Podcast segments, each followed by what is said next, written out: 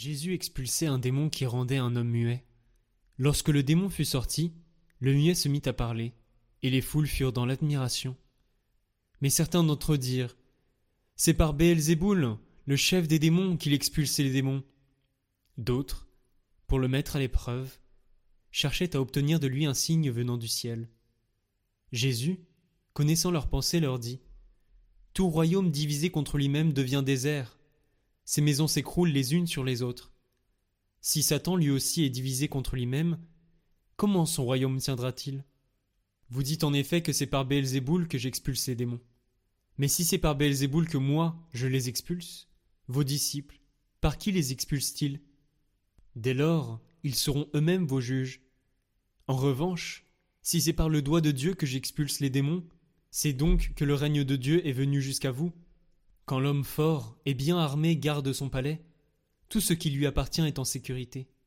Mais si un plus fort survient et triomphe de lui, il lui enlève son armement auquel il se fiait, et il distribue tout ce dont il l'a dépouillé. Celui qui n'est pas avec moi est contre moi. Celui qui ne rassemble pas avec moi disperse. Quand l'esprit impur est sorti de l'homme, il parcourt des lieux arides en cherchant où se reposer, et il ne trouve pas. Alors il se dit je vais retourner dans ma maison d'où je suis sorti. En arrivant, il la trouve balayée et bien rangée. Alors il s'en va, et il prend d'autres esprits encore plus mauvais que lui, au nombre de sept. Ils entrent et s'y installent. Ainsi, l'état de cet homme-là est pire à la fin qu'au début. Comme Jésus disait cela, une femme éleva la voix au milieu de la foule pour lui dire Heureuse la mère qui t'a porté en elle, et dont les saints t'ont nourri. Alors Jésus lui déclara Heureux plutôt ceux qui écoutent la parole de Dieu et qui la gardent. Comme les foules s'amassaient, Jésus se mit à dire Cette génération est une génération mauvaise. Elle cherche un signe, mais en fait, de signe, il ne lui sera donné que le signe de Jonas. Car Jonas a été un signe pour les habitants de Ninive. Il en sera de même avec le Fils de l'homme pour cette génération. Lors du jugement, la reine de Saba se dressera en même temps que les hommes de cette génération, et elle les condamnera. En effet, elle est venue des extrémités de la terre pour écouter la sagesse de Salomon, et il y a ici bien plus que Salomon. Lors du jugement, les habitants de Ninive se lèveront en même temps que cette génération, et ils la condamneront. En effet, ils se sont convertis en réponse à la proclamation faite par Jonas, et il y a ici bien plus que Jonas. Personne, après avoir allumé une lampe, ne la met dans une cachette ou bien sous le boisseau, on la met sur le lampadaire pour que ceux qui entrent voient la lumière. La lampe de ton corps, c'est ton œil. Quand ton œil est limpide, ton corps tout entier est aussi dans la lumière. Mais quand ton œil est mauvais, ton corps aussi est dans les ténèbres. Examine donc si la lumière qui est en toi n'est pas ténèbres. Si ton corps tout entier est dans la lumière sans aucune part de ténèbres, alors il sera dans la lumière tout entier, comme lorsque la lampe t'illumine de son éclat.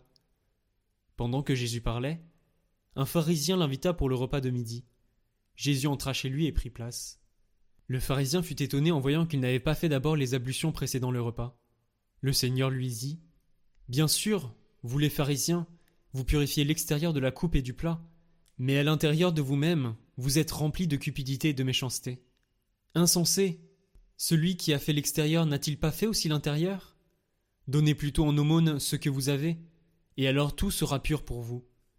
Quel malheur pour vous, pharisiens, parce que vous payez la dîme sur toutes les plantes du jardin, comme la menthe et la rue, et vous passez à côté du jugement et de l'amour de Dieu. Ceci, il fallait l'observer sans abandonner cela. Quel malheur pour vous, pharisiens, parce que vous aimez le premier siège dans les synagogues et les salutations sur les places publiques. Quel malheur pour vous, parce que vous êtes comme ces tombeaux qu'on ne voit pas et sur lesquels on marche sans le savoir. Alors, un docteur de la loi prit la parole et lui dit Maître, en parlant ainsi, c'est nous que tu insultes. Jésus reprit. Vous aussi, les docteurs de la loi, malheureux êtes-vous, parce que vous chargez les gens de fardeaux impossibles à porter? Et vous-même, vous ne touchez même pas ces fardeaux d'un seul doigt.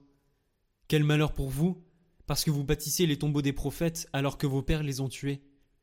Ainsi, vous témoignez que vous approuvez les actes de vos pères, puisque même ont tué les prophètes, et vous, vous bâtissez leurs tombeaux. C'est pourquoi la sagesse de Dieu elle-même a dit Je leur enverrai des prophètes et des apôtres. Parmi eux, ils en tueront et en persécuteront. Ainsi, cette génération devra rendre compte du sang de tous les prophètes qui a été versé depuis la fondation du monde, depuis le sang d'Abel jusqu'au sang de Zacharie, qui a péri entre l'autel et le sanctuaire. Oui, je vous le déclare, on en demandera compte à cette génération. Quel malheur pour vous, docteur de la loi, parce que vous avez enlevé la clé de la connaissance. Vous-même n'êtes pas entré, et ceux qui voulaient entrer, vous les en avez empêchés. Quand Jésus fut sorti de la maison, les scribes et les pharisiens commencèrent à s'acharner contre lui et à le harceler de questions. Ils lui tendaient des pièges pour traquer la moindre de ses paroles.